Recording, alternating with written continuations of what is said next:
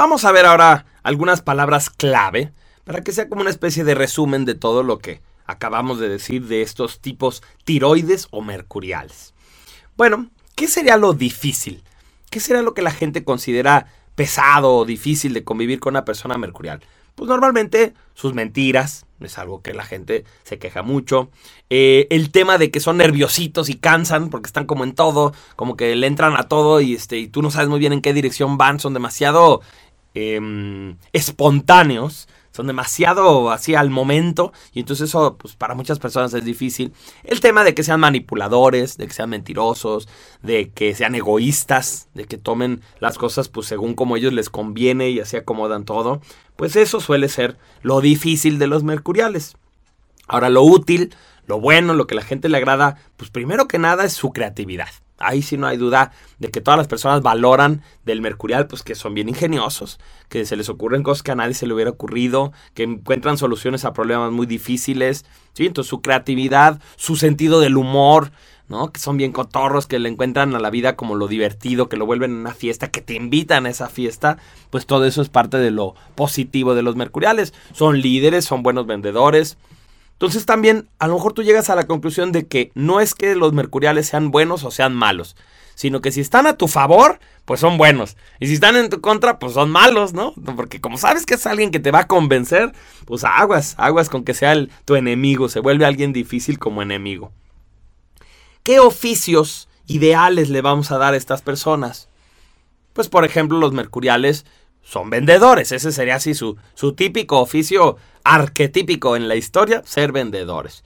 Pero también pueden ser empresarios, también pueden ser comediantes, también pueden ser inventores, pueden ser mm, personas que hacen máquinas, robots, tecnología, les gusta mucho el Internet, son personas artísticas, pueden, eh, no sé, ingresar en el espectáculo, en la cantada, a lo mejor son pintores, pero van a hacer cosas locochonas o muy sexuales o muy, o dobles sentidos, en fin, el mercurial realmente es polifacético y entonces una persona que puede tener todo tipo de vocaciones, pero siempre vocaciones protagónicas.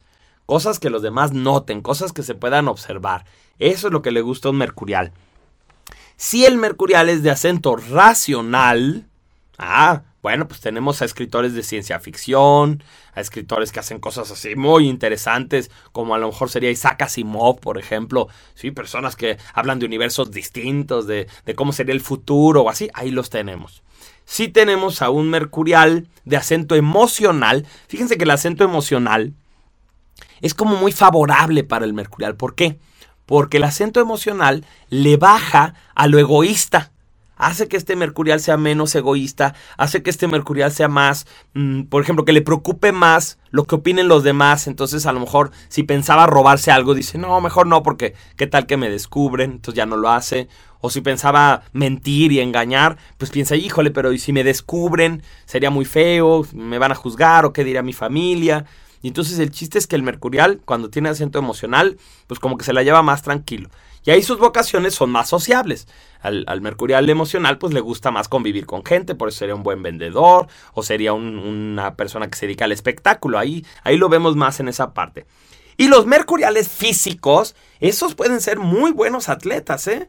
El mercurial físico puede ser un futbolista, puede ser un una persona que se eche de esos eh, eventos olímpicos que son muy pesados, de hombres de acero, de, de, grandes pruebas, porque aunque es chaparrito, normalmente es corrioso cuando tiene acento físico y muy, muy, muy hábil. Entonces sí puede hacer deportes competitivos, trabajar en equipo, sí puede hacer deportes pesados, eh, es, es un atleta en todos los sentidos. Puede ser también de trabajos pues de riesgo como ser policía, como ser bombero o como ser este soldado, cosas así, también lo puede hacer con un buen acento físico. ¿A dónde irán los mercuriales? ¿Dónde localizarías mercuriales?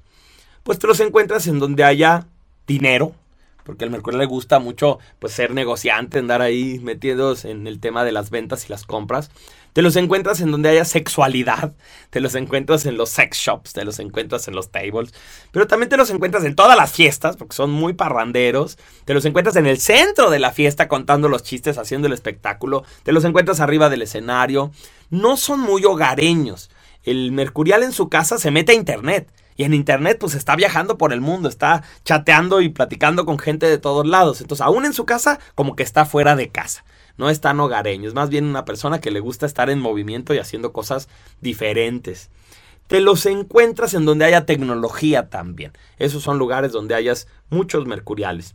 ¿Y quiénes son mercuriales famosos? Pues bueno, ya dijimos varios, pero por ejemplo, Bart Simpson sería un niño mercurial, un niño travieso. Chaplin, como un mercurial que, que además era muy hábil y lo que decíamos del bigotito simpático, ¿no? Tenemos a muchos comediantes en México.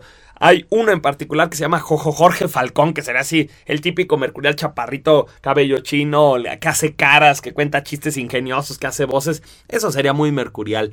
Tenemos a Puerquito de Winnie Pooh. No sé si se acuerdan, ese era un, puerquito que es nervioso. Todo el tiempo tiene miedos y paranoias. Tenemos a Gandhi, una persona que Gandhi cuando era joven era un abogado, era un tipo normal, incluso dicen que era muy mujeriego, por ejemplo, pero que una vez que él descubre la espiritualidad de su país, que además vive un evento de racismo, o sea, una serie de cosas le caen como muchos veintes de conciencia, entonces vamos a decir que ya Gandhi viejito era un mercurial solar. Esto lo entenderán mucho después cuando hablemos de este tema. Pero Gandhi sí es un mercurial en inicio, pero termina evolucionando y convirtiéndose en un mercurial con solarización, con, con despertar de la conciencia.